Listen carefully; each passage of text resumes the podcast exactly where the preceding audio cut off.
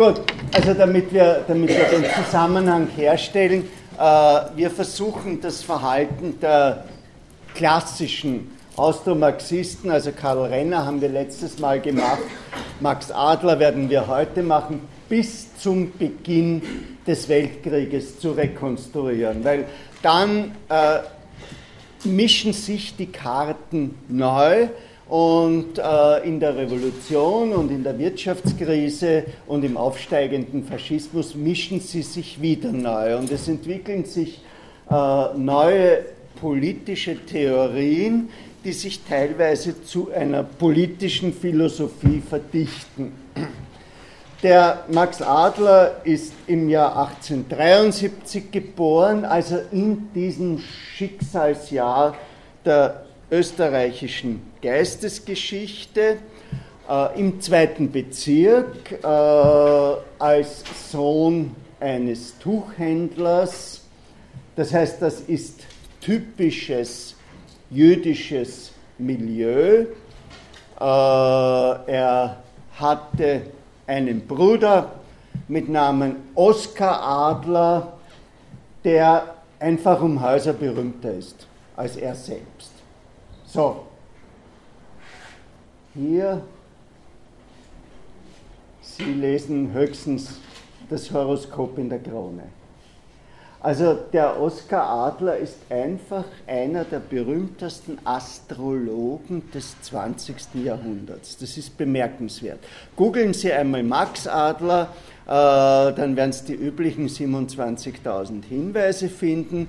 Googeln Sie Oskar Adler, äh, dann springt es Ihnen nur so auf den Bildschirm. Sein Buch Das Testament der Astrologie finden Sie in esoterischen Buchhandlungen noch immer überall äh, gehandelt. Ansonsten, es muss eine recht begabte Familie gewesen sein, war er Dermatologe. Wenn jemand im siebten Bezirk wohnt, äh, in der Neubaugasse, den sogenannten Neubauhof kennt, schönes Gebäude. Die AIDA ist am Eck, Fressnapf ist dort, Okay. Äh, und er war gleichzeitig einer der Gründer eines der wichtigsten kammermusikalischen Quartette. So, jetzt haben wir das Jüdische. Ich möchte darauf kurz einmal eingehen. Die soziologische Frage ist relativ klar. Äh, Stephen Beller ein unverdächtiger Zeuge, zählt in seinem Buch The Jews of Vienna von 137 vor 1880 geborenen Menschen in Führungsposition der Sozialdemokratie 87 als solche mit einem jüdischen Hintergrund. Das heißt, diese äh, Adolf Hitlersche Idee vom Marxismus, Austromarxismus als einer jüdischen Verschwörung basiert darin. Was uns mehr interessiert, ist diese immer wieder durch den Raum kursierende, gibt es eine jüdische Tradition im Austromarxismus oder im Marxismus. Äh, es gibt Bücher wie den Albert Masicek, der jüdische Humanismus des Karl Marx, wo also eben in Marx sozusagen ein Prophet, der äh, jüdische Erneuerungsfunktionen fortgeschrieben hat. Es gibt diese Idee, dass der, die Wertschätzung der Bücher bei den jüdischen Marxisten und bei ihren teilweise äh, spitzfindigen Interpretationen der Begrifflichkeiten von Marx eine, Rede, eine Rolle gespielt hätten. Ich muss sagen, äh, mir ist der Term des Jüdischen als etwas Traditionsstiftendes eigentlich zu schwammig. Also ohne Zweifel stehen alle Marxisten in der Tradition der Aufklärung, das heißt also unter anderem in der Tradition einer um Vernunft bemühten, äh, wissenschaftsorientierten Denkweise, ob das jetzt die Haskalah, also die jüdische Variation der Aufklärung, wie sie Moses Mendelssohn repräsentiert hat, ist äh, oder etwas anderes, das ist eigentlich gleichgültig. Was mir bei Adler viel stärker auffällt, ist die hochgehaltene Tradition der Revolution von 1848. Da gerät er in seinen diversen Gedenkschriften in ein ungeheures Schwärmen. Das scheint mir auch bei den anderen Austromarxisten, vielleicht äh, Renner ausgenommen, eine wichtige Rolle zu spielen. Das spielt auch bei dieser Vision vom einigen großen roten Deutschland eine Rolle. Äh, und ansonsten scheint er mir stark geprägt zu sein von der deutschen bildungsbürgerlichen Tradition. Also äh, von dieser ein wenig germanozentristischen Idee von einem Gipfelpunkt der Weltkultur, der sich da irgendwo zur Goethezeit irgendwo in Mitteleuropa abgespielt hat. Wie er eben, ich habe Sie eh schon hingewiesen auf die äh, Bücherschränke ihrer Urgroßeltern, äh, wo es eben, eben zweitklassige Deutsche äh, wie den Justinus Kerner oder sowas in dreibändigen Ausgaben gibt und außer außerhalb äh, Shakespeares oder vielleicht Cervantes oder Lord Byron finden Sie äh, nichts Ausländisches.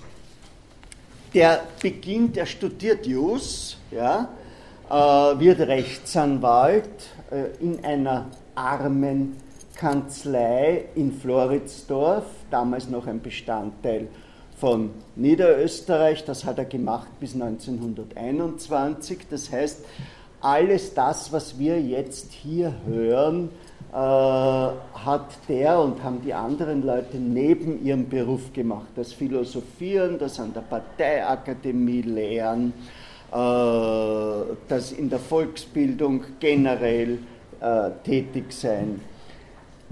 Seine Neigung scheint weniger dem Jus gegolten zu haben. Ich muss Ihnen sagen, als Anwalt sind seine Spuren vollkommen verschwunden. Ein kommunistischer Journalist namens Bruno Frey, der für die Geschichte der Ersten Republik recht interessante Memoiren unter dem Titel Der Papiersäbel geschrieben hat, hat ihn noch in dieser Kanzlei besucht, aber sonst wissen wir eigentlich nichts. Wir kennen keine Klienten und gar nichts. Äh, es gibt einen umfangreichen Nachlass, der eigentlich hier am Philosophischen Institut liegen sollte, sofern ihn der Nachlasseigner Norbert Leser nicht zerstört hat. Das ist nicht ganz klar.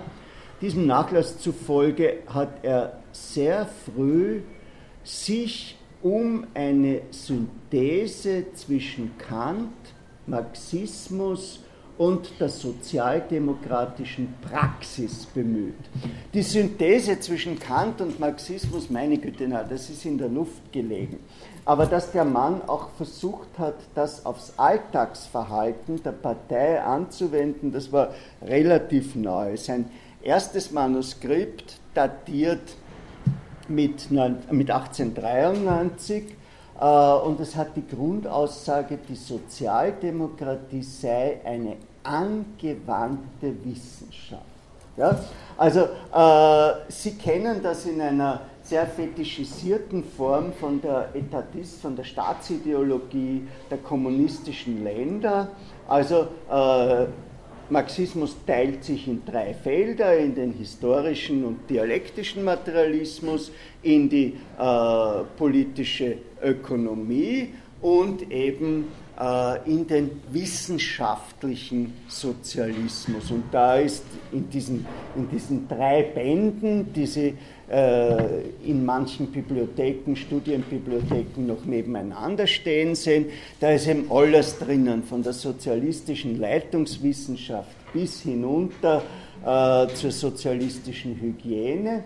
und alles steht unter dem Aspekt, dass es eine wissenschaftlich-philosophische Grundlage hat. Das ist äh, eine bemerkenswerte Geschichte, ja?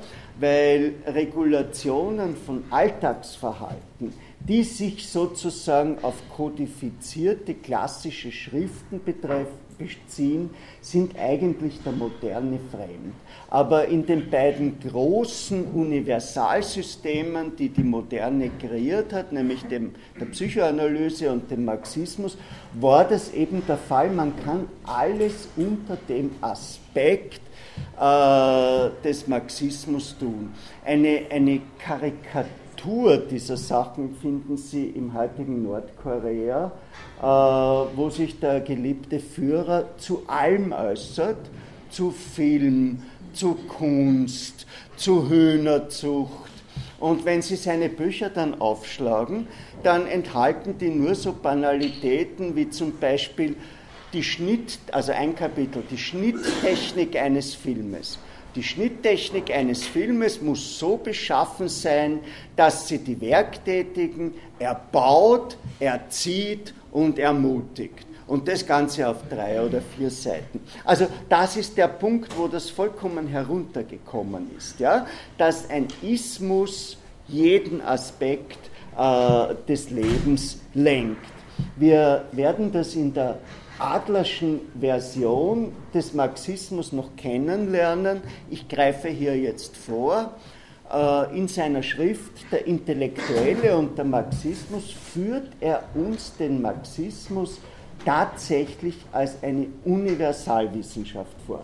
Also ein jeder braucht das marxistische Wissen. Das ist der Theologe, das ist der Sozialarbeiter, das ist der Physiker, das ist der Ingenieur. Sie alle können ihre Arbeit nicht verrichten ohne dass sie das Wissen der Klassen, der Entwicklungsperspektiven der Gesellschaft und ähnliches integriert haben. Jetzt soll man nicht so lachen über diese Auffassung, weil wir haben sie teilweise integriert. Ja? Also zum Beispiel, das ist im Marxismus nicht drinnen, aber wir integrieren den Gender-Aspekt äh, in verschiedenen Sachen, wenn auch sehr äh, vorurteilshaft und ver biased, also mit einem Serienfehler. Und wir integrieren eben den sozialen Aspekt in äh, sehr vielen Problemen, aber nicht in dieser Totalität. Auch der Priester braucht den Marxismus. Das hat mir ja am besten gefallen. Und es gibt eben ein Parallelzitat dazu von Sigmund Freud, der so ungefähr das Gleiche für die Psychoanalyse sagt. Ja? Also diese beiden Systeme haben das, dass sie auf die Gesamtheit der Gesellschaft abzielen und sagen, ihr könnt jeden Aspekt in der Gesellschaft nur verstehen, wenn ihr uns verstanden habt. Und äh, das ist eben so unrichtig nicht, es hat sich nur zu Tode gesiegt. Ja? Also äh, wenn, Sie, wenn Sie heute als Mittelschullehrerin äh, mit einem Kind zu tun haben, dann schauen Sie sofort, Bildungshintergrund der Eltern, Migrationshintergrund oder sonst etwas, äh, soziale Position auf der einen Seite und sie schauen auf der anderen Seite auf die seelische Befindlichkeit des Kindes, Scheidungskind, äh, kein Vater, Mutter möglicherweise problematisch oder sonst etwas. Das heißt, wir haben bestimmte praktische Aspekte dieser beiden Systeme in unser Alltagsdenken integriert aber auf der anderen Seite haben wir bestimmte Zuschreibungsprozesse, wie wie sind die Produktivkräfte entwickelt, wie verhalten sie sich zu den Produktionsverhältnissen oder so, die spielen in unseren Überlegungen überhaupt keine Rolle. Der Adler ist, das ist bemerkenswert für den Austromarxismus, seiner eigenen Aussage nach als Kantianer zum Marxismus gekommen. Das ist mir deswegen wichtig, weil es im Austromarxismus eben, wie ich Ihnen schon einmal gesagt habe, keine originären Marxisten gegeben hat. Also Menschen, deren erstes und einziges Bildungserlebnis der Marxismus war, sondern Seine Geschichte ist die, dass er eben ein kantianischer Student war und 93 bei der Gedenkfeier für die Revolution 1848, die wirklich ein großes Ereignis war, ist er eben als 20-Jähriger auf den Sozialfriedhof gefahren, auf den Zentralfriedhof gefahren und hat dort festgestellt, hallo, da stehen ja nur Sozialdemokraten. Die einzigen, die diese 48er Tradition noch aufrechterhalten, sind die Roten und damit ist er einer geworden. Aber er wurde zunächst einmal ein Anhänger des Max Stirner. Ist er bekannt? Max. Ja. Gut, kann wer was über den sagen? Ein Linkshegelianer hat gemeinsam mit Engels studiert, hat das hier schon erwähnte Buch geschrieben, Der Einzige und sein Eigentum, war Philosophielehrer an einem Mädchenpensionat, äh, ist dann ja dort irgendwie halt verschwunden, äh, ist der Urheber des Sprichworts vom Philosophen, der in die Milch sauer geworden ist.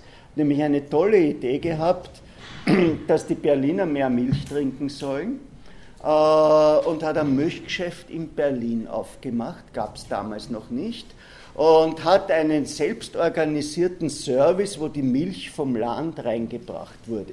Nur ist ihm leider, wie das Sprichwort sagt, der Philosoph, dem die Milch sauer geworden ist, ist ihm die Milch sauer geworden, er ist pleite gegangen äh, und seine Gattin, die äh, noch interessanter war als er, ist, ist nach Amerika abgezischt. Und der hat eben ein Buch geschrieben, Mir geht äh, der Einzige und sein Eigentum, äh, mit dem Satz, mir geht nichts über mich. Das ist eine, eine hegelianische Konstruktion der Autonomie, die er hier zugrunde legt, äh, die ich jetzt nicht äh, nacherzählen möchte, wo er aber festhält, das Streben nach Autonomie und nach Anerkennung ist so stark, dass wir nur aus Egoismus handeln. Äh, und damit ist alles andere ein Spuk, ein Sparen, eine Ideologie. Also soziale Bindungen, eheliche Verpflichtungen, Mitgliedschaft im Kegelverein, Wahlpflicht bei der ÖH, alle sozialen Bindungen haben nur die Intention, dass sie den Freien einengen. Ja? Äh, mir geht nichts über mich. Das ist das berühmteste Zitat des Buches und das Buch endet mit den Worten, ich habe mein Sach auf nichts gestellt. So, gut. Was du, also das ist, wenn Sie das Schlagwort wollen, das ist Individualanarchismus. Ist ja ein Blödsinn, weil man braucht ja den anderen, nicht? Äh, aus vielen Gründen, wenn er auch schreibt, ich will dich verbrauchen, wie ich das Salz verbrauche, ich will dich gebrauchen, wie ich irgendetwas gebrauche, aber es gibt eben die den unleugbaren Fakt der Vergesellschaftung, wenn auch in der Form der ungeselligen Geselligkeit, dass wir äh, einerseits Nähe wollen und andererseits eben egoistisch sind, ein Widerspruch, der für Kant uns alles äh, weitertreibt. Bei Stirner geht so, mein Eigennutz hat ein Interesse an der Befreiung. Also das verbindet mich sozusagen mit der Gesellschaft. Das ist interessanterweise die gleiche Struktur wie die Struktur von Markt und Profit bei Adam Smith. Ja? Also mein Eigennutz hat ein Interesse daran, Profit zu machen, daher backe ich Brötchen, die ich in die Vorlesung mitbringe und ihnen verkaufe. Ja? Und damit äh, gibt es aber ein harmonisches Zusammenspiel zwischen meinem Eigennutz und dem Markt, den ich kreiere, indem ich ihnen Brötchen äh, anbiete. Und er hat konzipiert, und das ist natürlich sein, sein Wunderpunkt, eine Gemeinschaft der Freien. Äh, das Lustige ist, im Gratis-Bücherschrank im 7. Bezirk war einmal ein Reklamexemplar vom einzigen und sein Eigentum äh, von der Otto Mühl, von der öffentlichen Bibliothek der Otto Mühl Kommune. Das hat irgendwie so zusammenpasst, der Stempel. Ja? Also es gibt eben eine Gemeinschaft der Freien, äh, die sich abgrenzt vom Staat, der einzige ist in keinem Staat frei, auch nicht in der Diktatur des Proletariats. Er gibt seine Freiheit auf, wenn er nicht Mitglied einer Partei ist. So wie ich das referiere, äh, ja, richtet sich das in einer gewissen Weise selbst hin. Aber er muss den Ton der Zeit getroffen haben, weil Marx und Engels haben ihn furchtbar ernst genommen und in ihrem unvollendeten Werk die deutsche Ideologie, das sich also mit Strömungen der deutschen Philosophie beschäftigt, sind dem Sankt Max äh, ungefähr 240 Seiten gewidmet. Also das Buch geht gegen Feuerbach, äh, geht gegen die Familie Bauer und geht gegen den Max Stirner. Und es ist eine, eine ungeheuer äh, scharfsinnige äh, und analytische, aber natürlich total repetitive. Ja? Aber gleichzeitig ist der, der Stirner ist wer. Ja? Äh, also der geht hinauf in dieser Richtung des sogenannten Individualanarchismus und es ist toll, mit was der alles äh, sich fusioniert hat. Ich lese gerade die Memoiren der Emma Goldman, das ist eine amerikanische Anarchistin, die wirklich überall war, in den Vereinigten Staaten und in Russland während der Revolution und in Spanien während des Bürgerkriegs. Überall ist dieses, diese Schiffer, das autonome Denken, geht auch in den Feminismus hinüber, ja.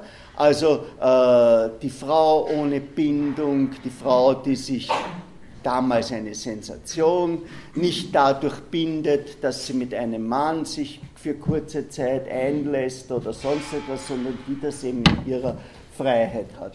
Es gibt ein böses Buch zur Stirner Rezeption von Hans-Georg Helms, die Ideologie der anonymen Gesellschaft.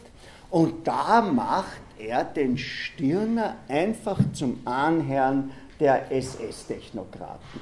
Ja? Also da tut er dieses Mir geht nichts über mich und ich gebrauche dich und ich konsumiere dich und jedes höhere Ideal ist ein Sparen, der meinen Egoismus äh, einschränkt und endlich. Das Buch ist äh, relativ äh, umstritten.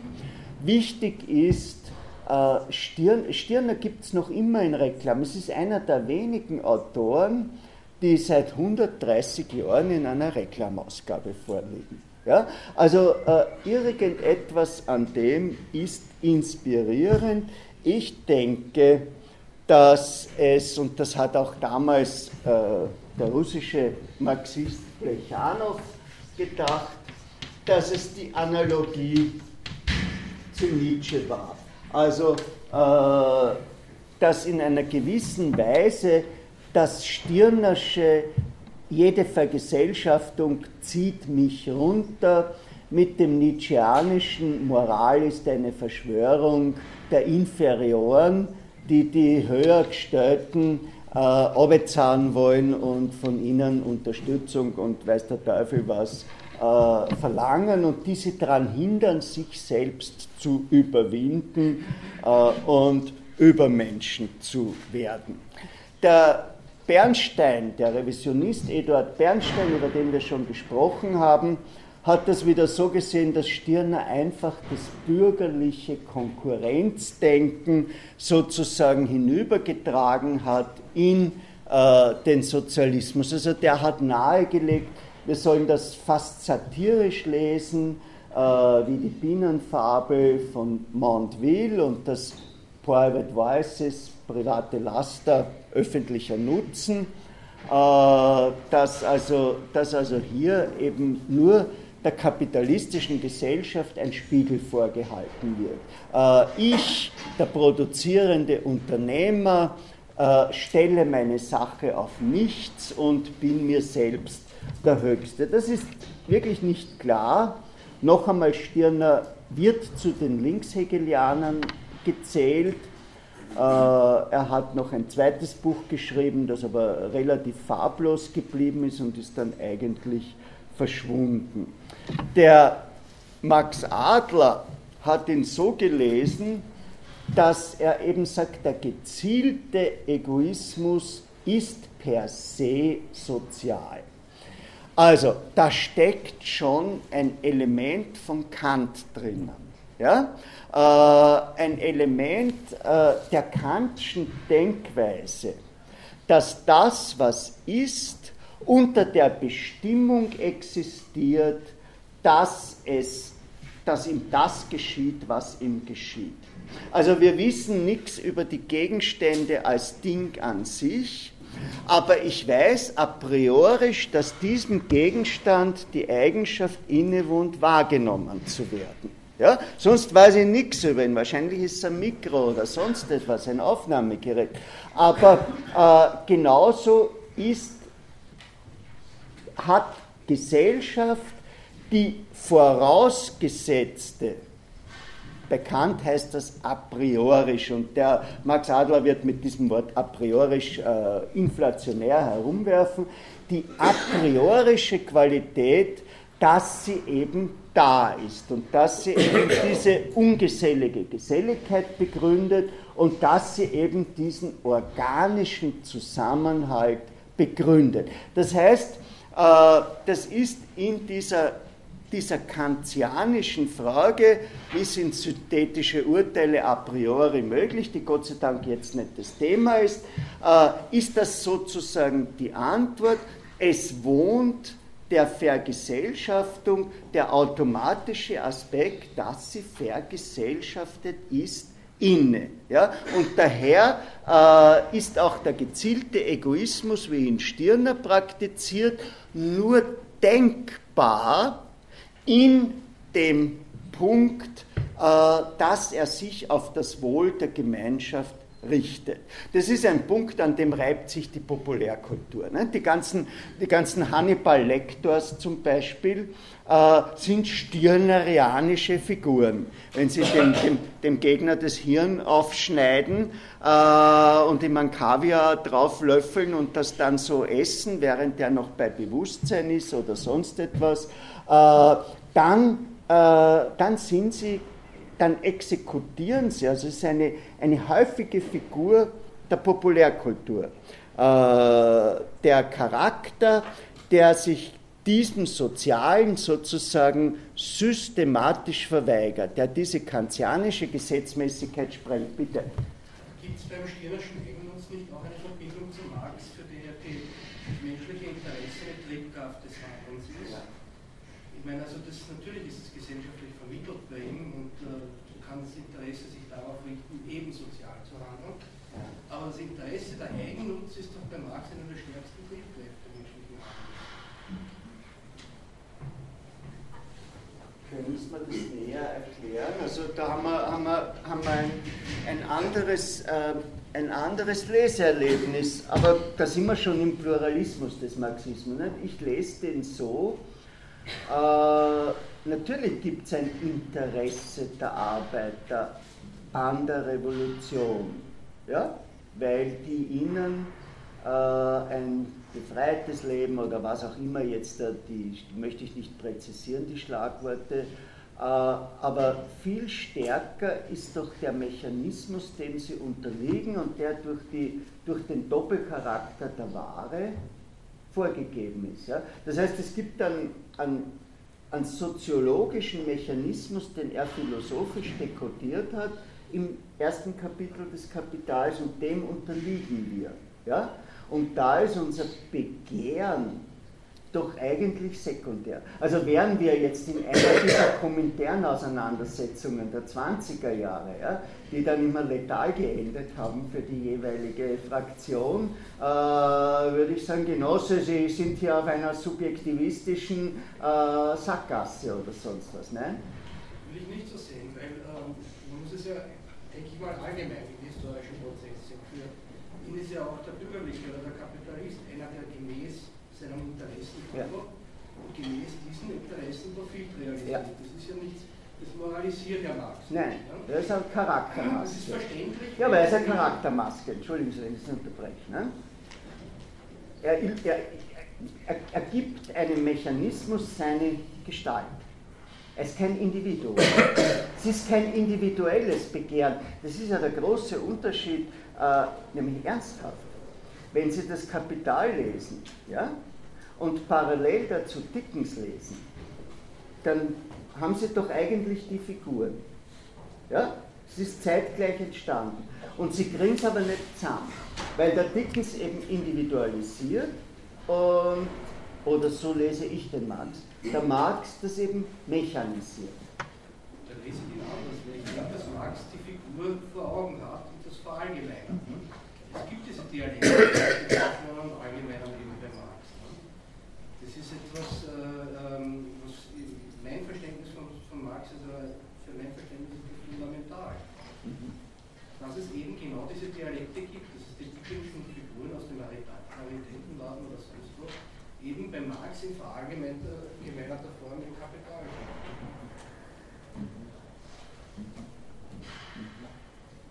Ich denke gerade nach, äh, wenn ich mir zum Beispiel hernehme, dieses, dieses äh, achte Kapitel, ja, mit diesen furchtbaren Szenen, mit den eingesperrten Arbeiterinnen, diese Auswertung sozusagen äh, der, der Berichte der Arbeitsinspektorate. Ne? Die Frauen werden da eingesperrt in einen Raum und müssen dann nähen, wie bei der Naomi Klein und, und, und, und ein Kübel steht da und so. Äh, ich sehe da eigentlich in meiner Lektüre weniger das, natürlich ist es das Begehren nach Profit, aber es ist gleichzeitig der Zwang der Konkurrenz, ja, der, der das macht. Das heißt, äh, das Begehren nach Profit ist jetzt nicht, äh, ich will 600 Studenten haben, ich will 700 Studenten haben, sondern das Begehren ist, wenn du unter 40 bist, ist das, macht das einen schlechten Fuß. Lukács würde jetzt sagen, es ist genau die Sicht, die, das, die Marx verbindet. Ne? Ja. Also ähm, das ist genau das, äh, wo äh, der Prozess als solches, der Menschen als Naturwunder, als Phänomen gegenübersteht und dahinter ansteht, dass es ja ein Prozess ist, der von Menschen gestaltet wird, ne? Mhm. aus menschlichen Interessen gestaltet wird. Ne? Und erst wenn wir das sehen, und ich denke, dass Marx das sehen wollte, ne? Dann glauben wir auch an die Veränderbarkeit dieses Prozesses. Ne? Also ich glaube, wir sehen, es gibt einen, einen Lektüre-Pluralismus, ja, der, der wahrscheinlich noch stärker ist als der Pluralismus, der jetzt zwischen uns beiden aufgetaucht ist, sondern der auch äh, vor allem sehr ausgabenabhängig ist. Also diese deutsche Ideologie, von der ich da gesprochen habe, ist damals das erste Mal erschienen in einem Fragment. Sie ist vollständig äh, 1932 in Moskau erschienen. Äh, es sind noch immer wahnsinnig viele Texte nicht da. Wir, wir wissen einfach überhaupt nicht, äh, was vor allem Marx in seinen letzten Lebensjahren wirklich beschäftigt hat. Ja, ich habe äh, ein kleines Ulstein-Bändchen, das aus, ich weiß es nicht wie vielen Bänden über die Auswirkung von Handarbeit und Mechanisierung was, was rausholt. Ja? Äh, und äh, Marx scheint sich so einer non-philosophischen Empirie in den letzten Lebensjahren zugewandt zu haben, was wohl auch einer der Gründe war, warum er äh, das Kapital eben nicht fertig gekriegt hat. Also äh, es gehört, glaube ich, bei beiden großen Universalsystemen diese Offenheit und diese, diese schnelle Einladung zum Widerspruch gegenüber einem Lektüremodus. Ja? Das gleiche das Gleiche haben wir wahrscheinlich auch, wenn, wenn wir über Freud reden. Dass jemand sagt, aber Moment, im Entwurf 1895 hat er doch den organischen Faktor äh, und nicht das philosophische Modell. Äh, möglicherweise ist es auch dieses Element von Ambiguität, das hinter diesem verdinglichten Wort Marxismus äh, und dem zweiten Wort Psychoanalyse steckt, dem diese beiden Systeme ihre Anziehungskraft verdanken, weil sie mit relativ viel äh, belastbar sind. Also, wollen Sie was dazu sagen? Waren wir beim. Gut. Ja. Ja. Vielleicht stehe ich gerade auf der Leitung, aber ich verstehe nicht ganz, wie äh, der äh, Kant und der Stirner zu vereinbaren sind in dem Denken vom, Adler. Also, nicht zwei Gegensätze? Also es ist so, in den, in den mutmaßlichen Anfängen des Menschengeschlechts, ja, äh, das, würde ich, das würde ich für die Referenzschrift halten, gibt Kant eine Exegese äh, von Genesis 2 bis Genesis 6. Das heißt, eine ganz strikt äh, am Text orientierte, das heißt, er hört vor dem ersten Mord auf. Ja? Und äh, er sagt also, am Anfang musste ein Paar sein, damit sie sich ergänzen und fortpflanzen können. Und es durften nicht zwei Paare sein. Äh, und dann kommt er eben ohne den sogenannten ersten Mord, das ist ja aus einem Apokryph das Wort Mord, aus den Makkabäerbriefen, äh, kommt er eben auf die ungesellige Geselligkeit zu sprechen. Also unsere anthropologische Grundlage, dass wir die Vergesellschaftung suchen und aber gleichzeitig uns aus egozentrischen Gründen äh, von ihr eingeengt fühlen. Und im Gegensatz, äh, das ist der eine Punkt, äh, und im Gegensatz zu Rousseau sagt er nicht, wir waren einmal edel und dann sind wir vertrieben worden. Und im Gegensatz zu Hobbes sagt er auch nicht, wir waren einmal oder wir sind Tiere, bellum omnium contra omnes, daher brauchen wir den Staat, der uns zähmt, sondern er hat die Idee eines permanenten Gattungsfortschrittes, der uns dadurch, dass uns die Natur mit Vernunft und mit einem aus der Vernunft abgeleiteten moralischen Sinn ausgestattet hat. Und das ist der Punkt, äh, dieses Natur aus Vernunft abgeleiteter moralischer Sinn, ja, wo sie einmal die grundsätzliche Erlaubnis haben, wenn einer über eine positive Entwicklung spekuliert, ja, dass der was mit einem Kryptokant am Hut hat.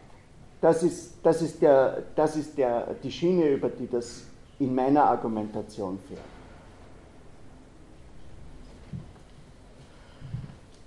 Ja, dann äh, beschäftigt er sich mit den Organisationsproblemen der Intelligenz, nachdem ich Ihnen letztes Mal äh, gesagt habe, der Karl Renner ist einer der Mitbegründer des VSSDÖ. Äh, der Max Adler ist einer der ersten Kritiker.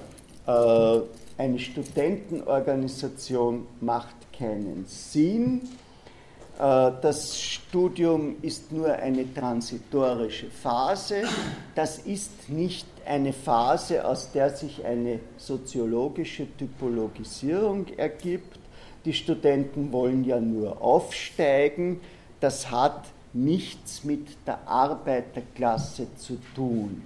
Und das hat nichts mit der Arbeiterpartei zu tun. Und jetzt kommt ein großer Paukenschlag, denn für die Arbeiterpartei trifft das Wort Partei im Sinne der Fortführung vom Pars, Pars heißt Teil, nicht zu.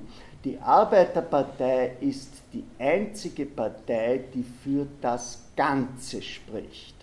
Das ist eine Fortführung äh, des marxistischen Gedankens, dass eine Emanzipation nur dann denkbar ist, wenn die Alleruntersten in der Gesellschaft emanzipiert sind. Ja? Also sonst ist es nur eine segmenthafte äh, Emanzipation. Wir emanzipieren die Glotzerten, aber was ist dann mit den Langhaarigen, äh, mit den Dreadnoughts-Loks oder sonst etwas? Ja? Die, bleiben, die bleiben weiter diskriminiert. Nein, wir müssen die Alleruntersten suchen und das waren für Marx die Arbeiter, für Foucault waren das zum Beispiel nicht die Arbeiter, sondern das waren die Ausgeschlossenen, die vor den Stadttoren kampieren. Ja? Also die, die, die, die mit dem verstümmelten Gesicht dann von der Krankheit äh, und, und die, die vertriebenen Juden und die gescheiterten Stadtflüchtlinge. Ja? Äh, also für, für Foucault war das, was Marx als Arbeiterklasse schreibt, eh schon was, was Gehobenes. Ja? Also Emanzipation ist eben nur denkbar, wenn von dort unten emanzipiert wird. Soweit ich äh, den Enunziationen der Bewohner der Bankerhütten glaube, äh, ist das auch ihre Denkweise.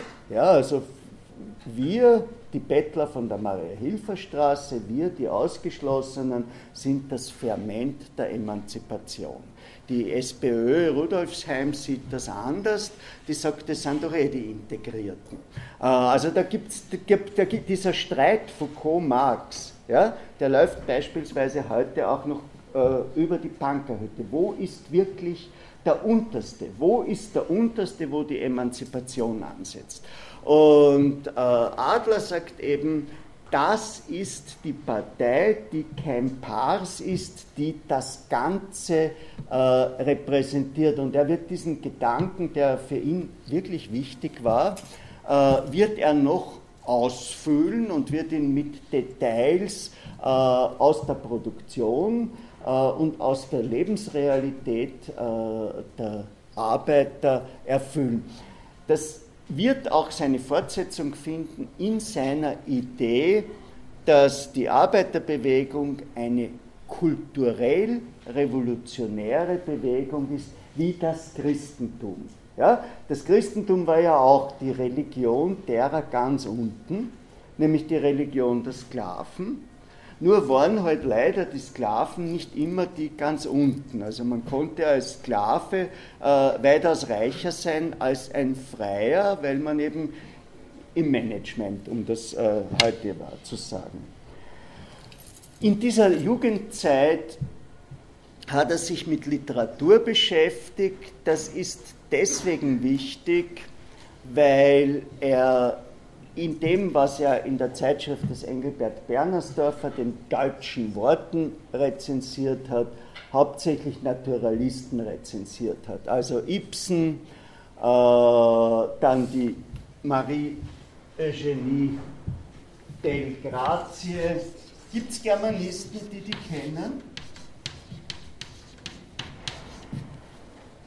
Scheußliche Theaterstücke, ja, schlagende, schlagende Wetter, äh, gieriger, gieriger Bergwerksunternehmer baut keine Sicherheitseinrichtungen im Bergwerk ein und es gibt ein schlagendes Wetter und Arbeiter sterben. Tochter des Bergwerksunternehmers liebt einen jungen äh, Bergwerksarbeiter, daraus ergibt sich der Konflikt.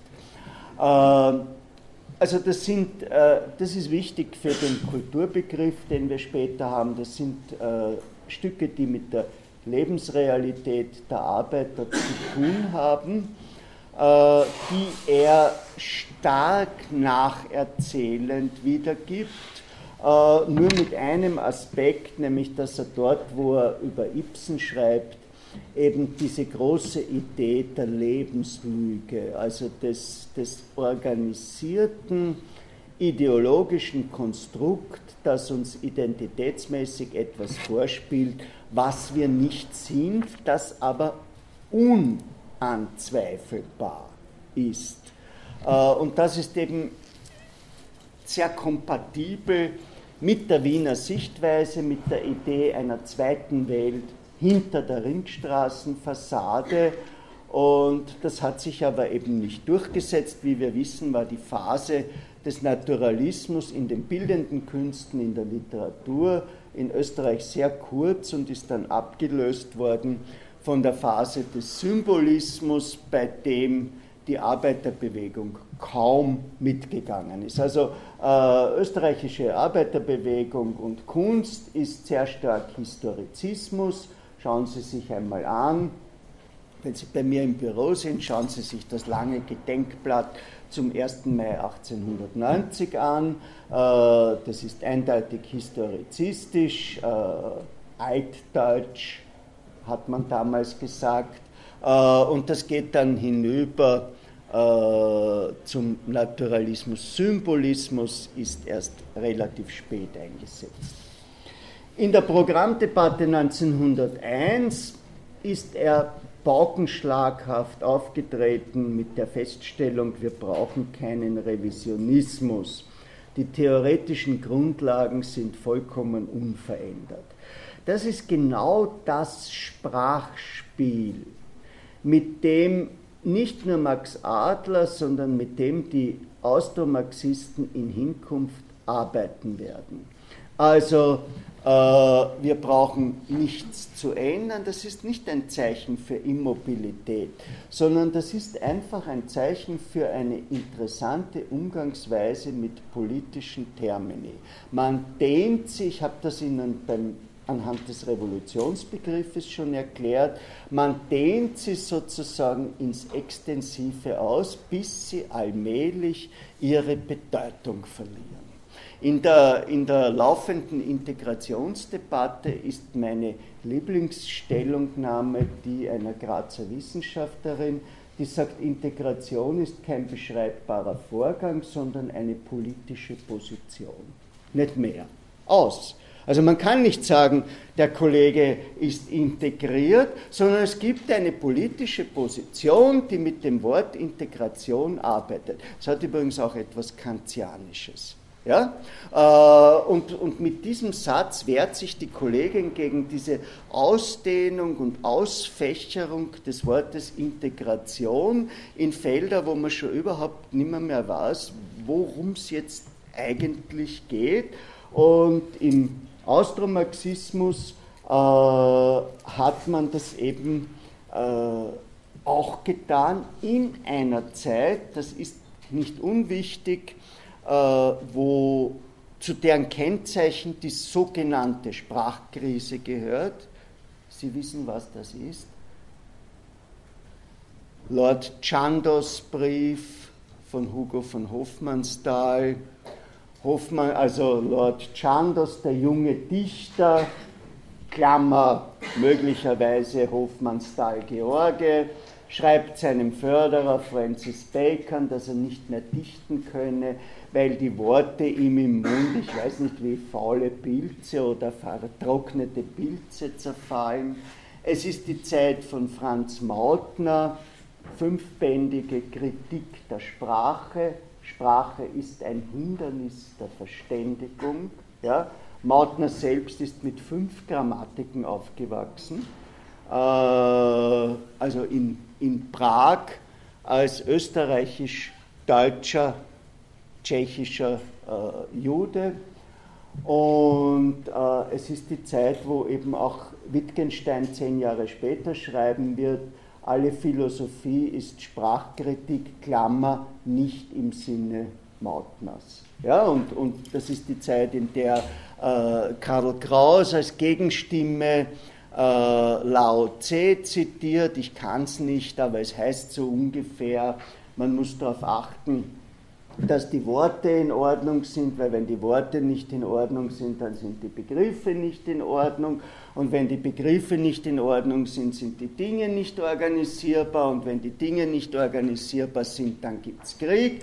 Und wenn es Krieg gibt, dann werden die Männer getötet. Und ich weiß nicht, was den Frauen geschieht. Daher soll man achten, dass die Worte in Ordnung sind.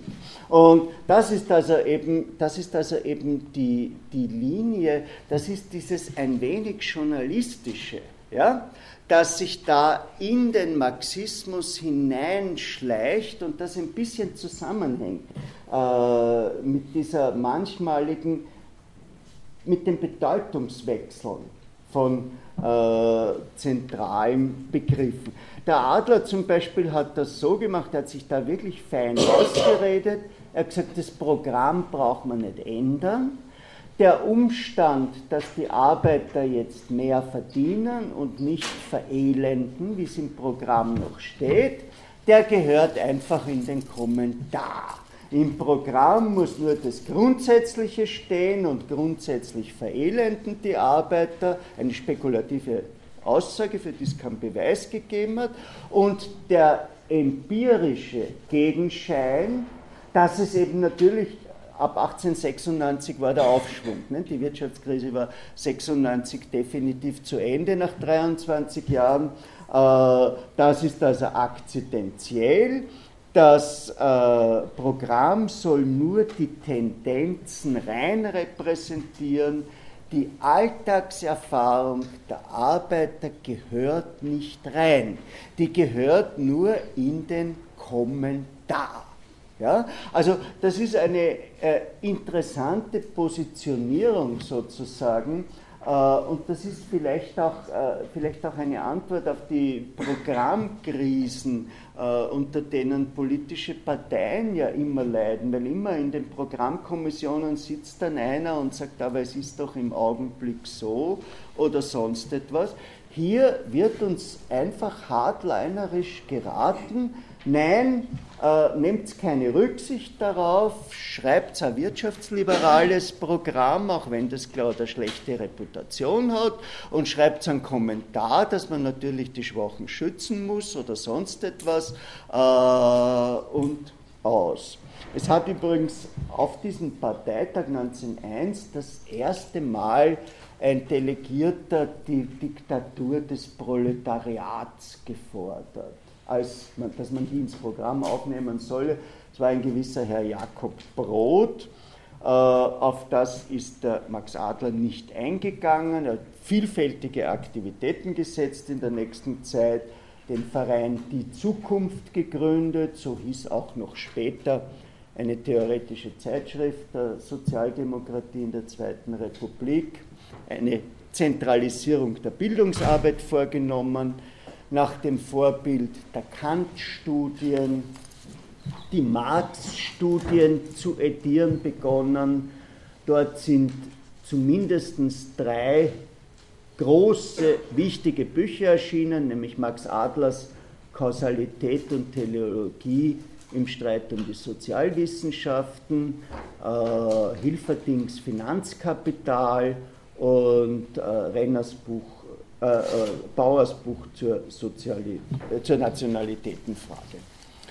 Er hat zusammen mit Rudolf Goldscheid, einem heute ein wenig vergessenen Soziologen und Ökonomen, mit Ludo Moritz Hartmann, einem Historiker, und mit Siegfried Jerusalem, der eine Zeit lang der Philosophielehrer von Sigmund Freud war, bevor er an die Universität gegangen ist, die Wiener Soziologische Gesellschaft gegründet und eine Gewerbeärztin namens Jenny Herzmark, ihr eigentlicher Name war Scheine Blume, sie kam aus Riga, geheiratet und eine Tochter namens Lore und einen Sohn namens Robert bekommen, der irgendwas erfunden hat, was uns das Handy möglich gemacht aber der ist in die USA gegangen. Und jetzt ist etwas passiert, was Sie alle als Zeitungsleser kennen, nämlich die Partei ist immer größer geworden äh, und gleichzeitig immer undefinierter geworden. Also es gab eben wie bei allen Parteien, es gibt auch Politologen unter ihnen, die Tendenz zur Catch-all-Party. Äh, und jeder konnte Mitglied werden und jeder konnte seine möglicherweise verschrobenen Vorstellungen von dem, äh, was Sozialismus ist und was das Kernstück des Sozialismus ist, reinbringen. Und das hat wirklich dazu geführt, dass es äh, atheistische Vereine im Dunstkreis gab, genauso wie es religiöse Vereine gab, die religiösen Sozialisten, äh, geführt vom sogenannten kleinen äh, Otto Bauer. Das Führungsmodell der Parteielite war darauf orientiert und da kommen wir wieder zu diesem Feld, das mich eben auf einer soziologischen Ebene interessiert, zu dem Feld der Sprachspiele und dem Feld des linguistischen Ausgleichs. Das Führungsmodell war auf Konsens orientiert. Also äh, durch verbale Zusagen, durch Zusagen äh, auf der symbolischen Ebene äh, die Mitglieder zu binden. Und noch einmal, das hat funktioniert. Es gibt kaum, es gibt kein Land in Europa, vielleicht mit Ausnahme der Schweiz, äh, wo die kommunistische Partei so kurze Chancen hat. Das war eine richtige Luftballonpartei, die sich 1919 so auf 45.000 Mitglieder aufgebläht hat und dann plopp wieder zusammengebrochen ist und die im Widerstand gegen Hitler offensichtlich stark war, aber einen ungeheuren Blutzoll geleistet hat und die 45 wieder ein paar Mandate gekriegt hat und dann aber langsam bis 1959, da äh, verließ der letzte Abgeordnete des Parlaments, langsam wieder zusammengeschrumpft ist. Adler bleibt von nun an im Kontext dieses Jahrhundertwende-Marxismus, also zum Beispiel den Lukács, äh, den Sie vorhin zitiert haben, 20 Jahre später, aber schon 1913 ein interessanter Max Weber-Schüler und Theorie des Romanes und diese ganzen Heidelberger Schriften, äh, das hat er eigentlich alles nicht zur Kenntnis genommen. Also äh, er bleibt im Kontext der Revisionismusstreite, des Revisionismusstreits und wird dann später die Auseinandersetzung mit der äh, Internationale suchen. Was Tagesereignisse betrifft, die er eben in den Kommentar hineinschieben wollte, hat er sich lange Zeit abstinent gehalten. Also zum Beispiel auf Otto Bauers wirklich interessante Schrift über die Teuerung Sie wissen, wir hatten damals äh, Hungerperioden und, und äh, Hungerdemonstrationen äh, und Bauer hat Maßnahmen vorgeschlagen, die als Reformismus kritisiert wurden, mit äh, Nahrungsmittelstützungen, äh, mit staatlichen. Äh, das war ihm alles wurscht, sondern er hat für das radikale Verhalten ein neues Kriterium gefunden, nämlich den Begriff des revolutionären Geistes. Ja? Also äh, das ist jetzt bisschen, das ist jetzt bisschen, das klingt lustig, ne? der revolutionäre Geist, ich meine, das ist eine, da, da, da staubt einem die ganze Bühnendekoration des 19. Jahrhunderts heraus. Aber es, ich, ich denke mir heute, es ist eine moderne Distinktion. Es ist die Distinktion nach dem Motiv. Warum tut jemand etwas? Ja? Also mit welcher, mit welcher Intention? So, jetzt werden Sie sagen, es ist doch völlig wurscht. Und in den klassischen marxistischen Debatten sind geführt worden äh, mit dem Wort objektiv. Ne? Also was ist, die, was ist die objektive Funktion? Aber wenn ich, wenn ich mir erlauben darf, in ein anderes Feld zu gehen, das genauso umstritten ist, nämlich in das Feld der Kunst. So, ich zerbreche diese Brille, lege sie daher, ja, und der Kollege macht mit seiner Digicam äh, eine Serie Broken Classes. Und wir hängen das auf und stellen das aus. Ja? Äh, und wir sagen, das ist Kunst. Ich weiß nicht, ob Sie je diesen, diese Dokumentation von Arnold Waske gesehen haben über Advertising, the best way to separate people from their money. Da kommt der Dennis Hopper vor, der auch Künstler und Kunstsammler war. Der sitzt fein gekleidet da äh, und hat vor sich fünf Becher mit fünf Farben, nimmt eine in den Mund, spuckt auf eine Leinwand vor sich Kamera geht auf die Leinwand und der Dennis sagt, ist this art? Und sie sagen natürlich nein. Und macht das mit der zweiten Farbe und ab der dritten, vierten Farbe, der sitzt so toll anzogen da, ja, und der sagt das auch so ernst und am Schluss hängt das Bild gerahmt in einem offensichtlichen Museum und der Hopper steht wieder daneben und sagt, ist das Art. Ja? Und irgendwann einmal beim dritten Spucken kommen sie auf den Einfall, dass die Spuckkunst ja am Anfang der Kunst steht, nicht in der Höhlenmalerei, diese total narkotisierten Leute, die da gekaut haben und da in Lascaux de Fonds äh, das an die Wand gemalt haben. So, das heißt, da haben wir eine Antwort, die stellt auf ein objektives Kriterium ab. Ja? Also, wenn es im Museum hängt, ist Kunst. Das ist die Antwort objektiv. Ja? Das ist die, die, die, die Antwort aus den Diskussionen zweite und dritte international.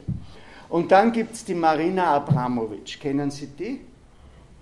Das ist diese serbischen Ursprungs Aktionismus-Künstlerin, die als letztes eine wunderbare Performance gemacht hat unter dem Titel The Artist is Present.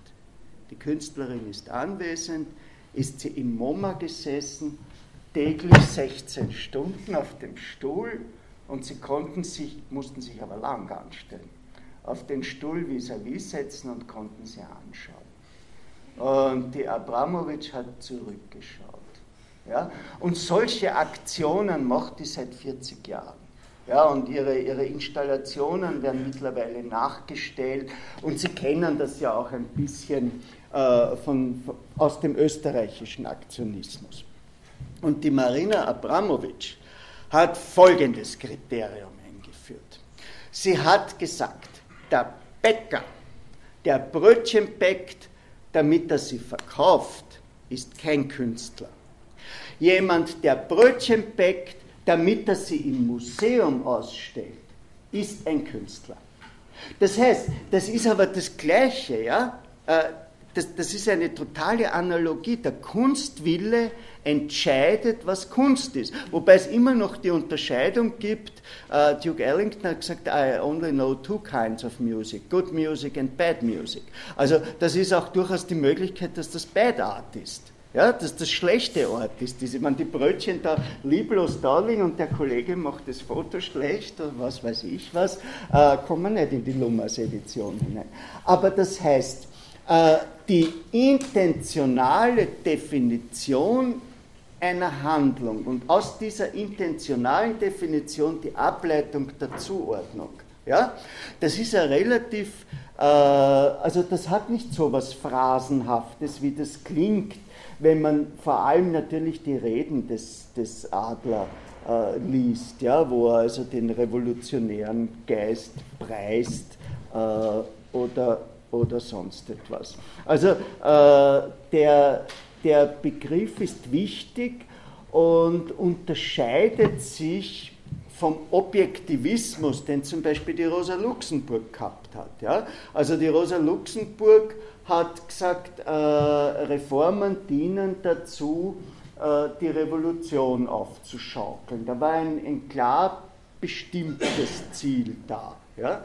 Während Adler äh, aus diesen, aus diesen Dings heraus, was ist die Intention, äh, lässt die Reform revolutionär sein, wenn sie mit einer revolutionären Intention gemacht ist. Das ist natürlich im politischen Alltag ein gefährliches Verhalten, weil es der Lüge und dem Konformismus und dem Opportunismus nur so äh, die Toren öffnet.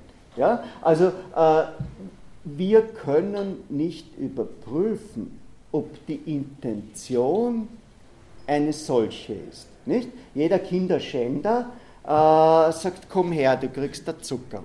Also äh, es gibt immer die vorgetäuschte, die vorgetäuschte Intentionalität. Da bleiben wir alleine. In der nationalen Frage hatte er eben diesen bildungsbürgerlichen äh, Eurozentrismus mit dem Höhepunkt der Weltkultur. aber er hat begriffen, dass das mit dem marxistischen Internationalismus vereinbar war. Man muss dazu sagen, dass alle diese Marxisten dieser Zeit kaum über die Grenzen des eigenen Landes hinausgedacht haben. Ja? Also äh, immer wieder in Auseinandersetzungen mit dem Eduard Bernstein wird dem natürlich entgegengehalten, dass er ein Befürworter der deutschen Kolonialpolitik war und ähnliches. Äh, das, das, das ist einfach so. Ja? Und das hängt auch äh, mit der damaligen marxistischen Version zusammen, der Industrialismus muss einen bestimmten Punkt erreicht haben und dann gibt es die Revolution. Was Lenin ja umgedreht hat, die Kette des Imperialismus reißt am schwächsten Glied und das schwächste Glied ist eben äh, Russland. Deswegen ist Russland äh, sozusagen der Endpunkt äh, der bürgerlichen Herrschaft und der Anfangspunkt der Revolution es finden sich bei allen diesen Leuten auch keine Akzeptanzen des von der Zweiten Internationale beschlossenen Selbstbestimmungsrecht der Nationen. Sie wissen, äh, die nationalen Befreiungsbewegungen und die sozialistischen waren in einer ungeheuren Weise verstrickt. Also äh, Rosa Luxemburg kam sozusagen aus der polnischen Befreiungsbewegung und war gleichzeitig eine marxistische äh, Internationalistin und ist zerrieben worden an dieser Frage, was ist jetzt wichtiger, die nationale Befreiung äh, oder die polnische Befreiung und ist wegen ihres Votums für den Internationalismus teilweise von ihren Landsleuten äh, beschimpft worden. Wir haben aus heutiger Sicht die Beobachtung, das gilt äh, für die russischen Marxisten und das gilt für die Marxisten in Österreich, dass alle geglaubt haben, ihre multinationalen Imperien werden weiter bestehen und müssen weiter bestehen. Und das ist interessanterweise gegen die Einschätzung äh, des Friedrich Engels, der nämlich geschrieben hat, er freut sich schon, wenn diese Donaumonarchie einmal zusammenfliegt.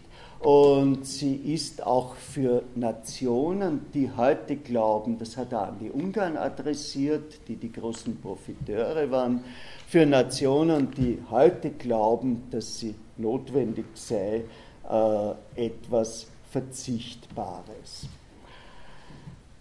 mit der Staatskonzeption, die Renner vorgelegt hat mit seiner Idee, das Nationalitätenprinzip zu individualisieren, hat er äh, sich nicht auseinandergesetzt. Es ist überhaupt eine große Einheit zwischen diesen beiden späteren Protagonisten des dezidiert Rechten und des dezidiert linken Flügels äh, der Sozialdemokratie. Dem Viktor Adler waren übrigens beide extrem suspekt.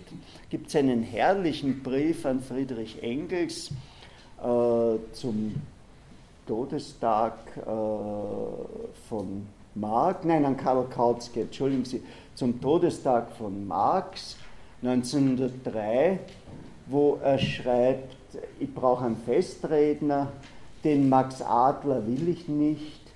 Von seinem Ölüberfluss würde das ganze Publikum bespritzt nach Hause gehen. Äh, ich verabscheue die Hofprediger des Marxismus. Den dicken Karl mögen viele nicht und ich auch nicht. Also beide, beide dezidierten Flügel ja, äh, sind, sind dem Gründer mit seiner auf Konsens orientierten Denkweise eben zu weit gegangen, aber die haben sich vertragen. Es gibt einen kleinen Streit um einen Kulturkampf. Adler hat geschrieben, wir müssen was gegen die katholische Kirche tun. In Wahlkampfzeiten verwandelt sich jede Kanzel in ein christlich-soziales Agitationslokal, vor allem an die Frauen adressiert, dass die die Männer beeinflussen. Und äh, Renner hat ihm geantwortet, er soll die Kirche in Ruhe lassen, die stirbt sowieso aus. Das habe ich Ihnen schon als Beispiel äh, des Rennerschen Determinismus in der Frage der Moderne letztes Mal erzählt. Er hat seine Religionsgemeinschaft nicht verlassen, das ist wichtig, er ist auch nach jüdischem Ritus begraben worden während der Zeit des Ständestaats, die letzte legale Demonstration.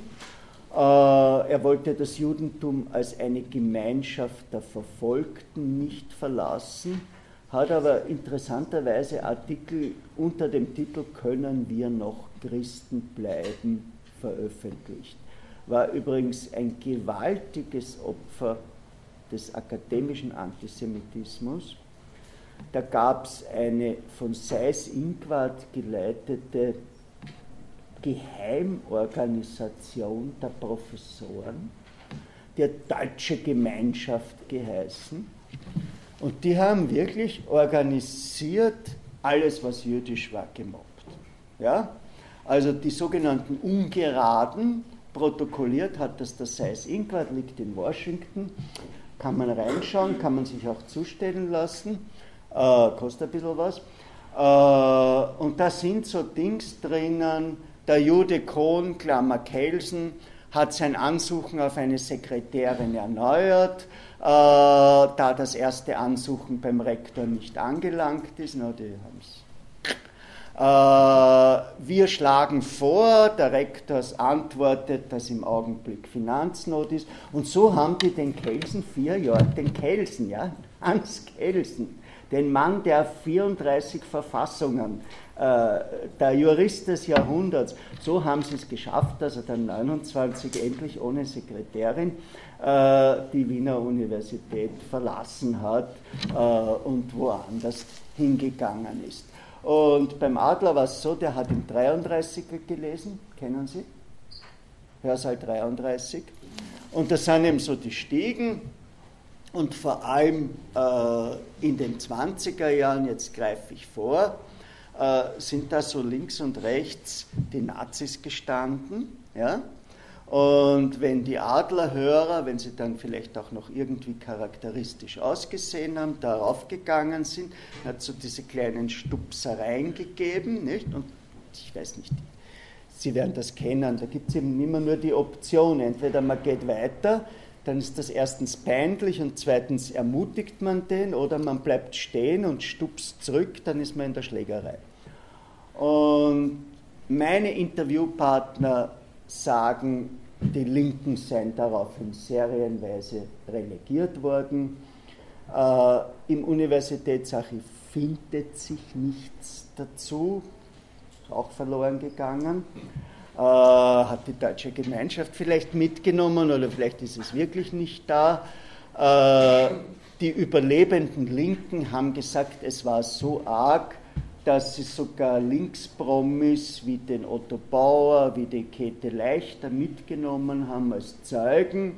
Das hätte aber nichts geholfen, das sei einfach nicht abstellbar gewesen. Ja? Also das zu, zu Adler äh, als äh, Opfer des akademischen Antisemitismus. Äh, diese Punkte, wo er über können wir noch Christen sein geschrieben hat, hat er eben auch unter dieses Angebot gestellt, alles was positiv ist, muss marxistisch sein. er hat ihm einfach geschrieben, Christentum heißt Liebesgebot. Wo realisiert sich das Liebesgebot? In der sozialistischen Gemeinschaftsidee. Äh, Punkt 1 und Punkt 2. Was ist sozial? Nicht die christlich-soziale Partei, das ist die Partei des Egoismus. Also wer christlich und sozial denkt, muss äh, zur Sozialdemokratie kommen, zum neuen Welterlöser Proletariat. Und äh, das ist äh, sehr genau ausgeführt in einer der wichtigsten Schriften des Austromarxismus, nämlich der Sozialismus und die Intellektuellen. Sie wissen, dass das Wort Intellektueller relativ jung ist. Das war ein Schimpfwort. Ja, es ist einer der, der tollen Fälle, wo ein negatives Heterostereotyp in ein positives Autostereotyp gewandelt wurde.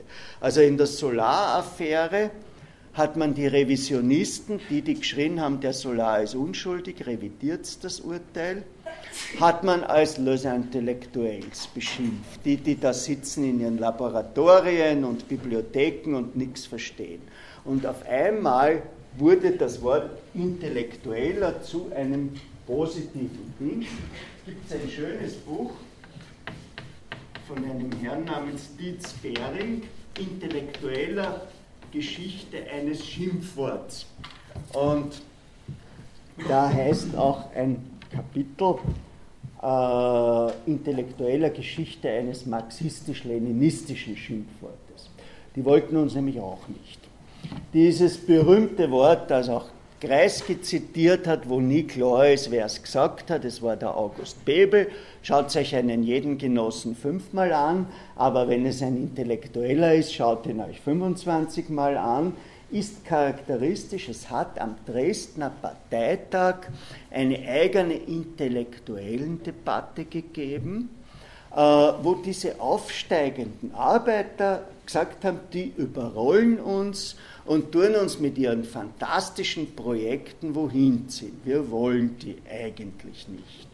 Und in dieser aufgeheizten Stimmung, die man eben nicht mit dem heutigen intellektuellen Begriff in Zusammenhang bringen muss, äh, schreibt Adler ein Buch, äh, der Otto Bauer hat es mit gefühlswarmen Idealismus charakterisiert, wo er zu zeigen versucht, aus der Idee des Intellektuellen leitet sich zwanghaft die zumindest Parteinahme für die Sozialdemokratie ab. Und zwar deswegen, anthropologisch gesehen, gehört der Intellektuelle keiner Klasse an.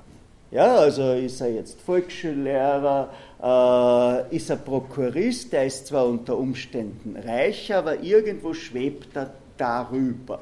Das ist ja auch der, der wissenssoziologische Aspekt von Karl Mannheim, ne? der sagt, wir sollen freischwebend sein, weil unsere Fähigkeit ist, dadurch, dass wir nirgends dazugehören, können wir uns in beide Positionen hineindenken. Und der Adler sagt aber, nein, die Intellektuellen haben kein materielles Interesse, äh, sondern sie haben ein kulturelles Interesse. Für den Satz, dass wir kein materielles Interesse haben, könnte ich ihn aus dem Sarg zerren. Ja? Weil das ist genau die Wurzel dieser Generation Praktikummentalität. Intellektuelle Arbeit trägt doch in ihren Lohn in sich. Sie lernen hier bei uns eine Menge, junger Mann. Ja? Sie verbessern ihre Qualifikation. Spannend ist es, na, zahlen da man nichts, aber spannend, kreatives Team. Ja? Und das ist genau das, äh, 12.000 Zeichen, 240 Euro inklusive Mehrwertsteuer. Ja, der Ressortleiter macht nicht mehr Geld frei für so etwas. Das ist eine große Zeitschrift, die ihre Autorenhonorare seit mittlerweile 36 Jahren nicht erhöht hat. Äh, was rein mit der Inflation, ja. Das ist, das ist, das ist genau der Punkt. Ja? Die Intellektuellen haben das kulturelle Interesse. Äh, also wie gesagt, das, da habe ich einen persönlichen Affekt gegen ihn, aber er baut das so aus, dass er sagt, die Intellektuellen täuschen sich, weil sie glauben, das kulturelle Interesse wird bei den bourgeoisen Institutionen bedient. Ja? Also äh, eben bei den großen Verlagshäusern, beim intelligenten, reichen Publikum und ähnliches. Das stimmt aber nicht sondern wir sind noch keine Nation. Eine Nation erkennt man am gleichen Zugang zur Bildung Und daran müssen die Intellektuellen mitarbeiten. Und dann werden sie feststellen, dass das kulturelle Interesse der Arbeiter, weil es nicht vom Profitinteresse kontaminiert ist, ein reines kulturelles Interesse ist. Also die gehen nicht in die Creative Industries, sondern äh, die gehen in den Schiller, um sich erbauen zu lassen. Ja? Und von daher muss der Intellektuelle äh, zur Sozialdemokratie gehen. Er muss es aber demütig gehen. Und zwar deswegen, und jetzt kommt ein Proletkult ersten Ranges, weil die Sichtweise des Arbeiters, die jener aus der industriellen Produktion gewinnt, eine weitere ist als unsere. Also wir in unseren Büros, in unseren Hörsälen etc., wir sehen nur ein kleines Segment von dem, was der Bäckerjunge, äh, der bei 25 Familien aus verschiedenen gesellschaftlichen Gruppen das Frühstückssemmerl an die Tür hängt, was der sieht. Also der, der junge Arbeiter ist dem jungen Intellektuellen an soziologischem Wissen überlegen. Und dann hat er noch das Universalinstrument des Marxismus, also jenen Schlüssel zu allen, das habe ich Ihnen schon am Anfang der Stunde gesagt, jene äh, Universaldisziplin und ist Mitglied, und jetzt kommt der nächste Paukenschlag, einer Kulturbewegung, die auf das Neue zielt, wie Weiland das Christentum. Ja? Und das war eine ungeheuer erfolgreiche Schrift. Also äh, die ist in fünf Auflagen erschienen, die ist äh, bis in die 20er Jahre erschienen. Das war sozusagen die Schrift, die ihre roten Urgroßväter äh, dazu motiviert hat, sich dieser Partei anzuschließen. Ja, gibt es Fragen, Kommentare, Anmerkungen, Hinweise?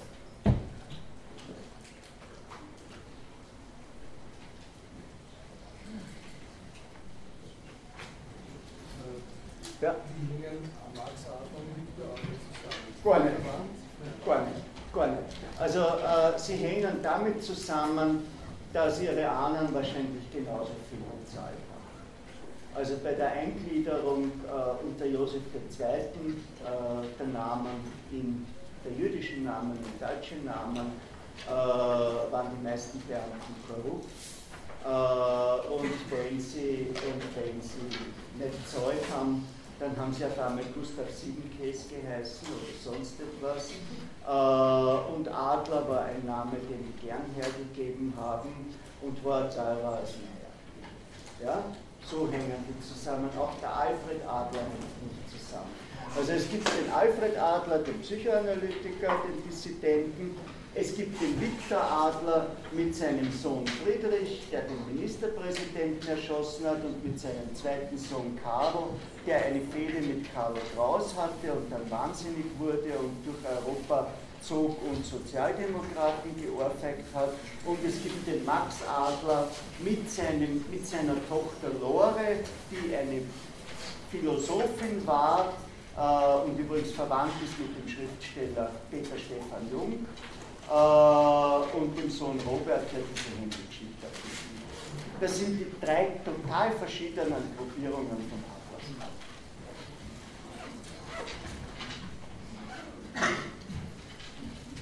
Gut, also dann sehen wir uns in einer Woche wieder.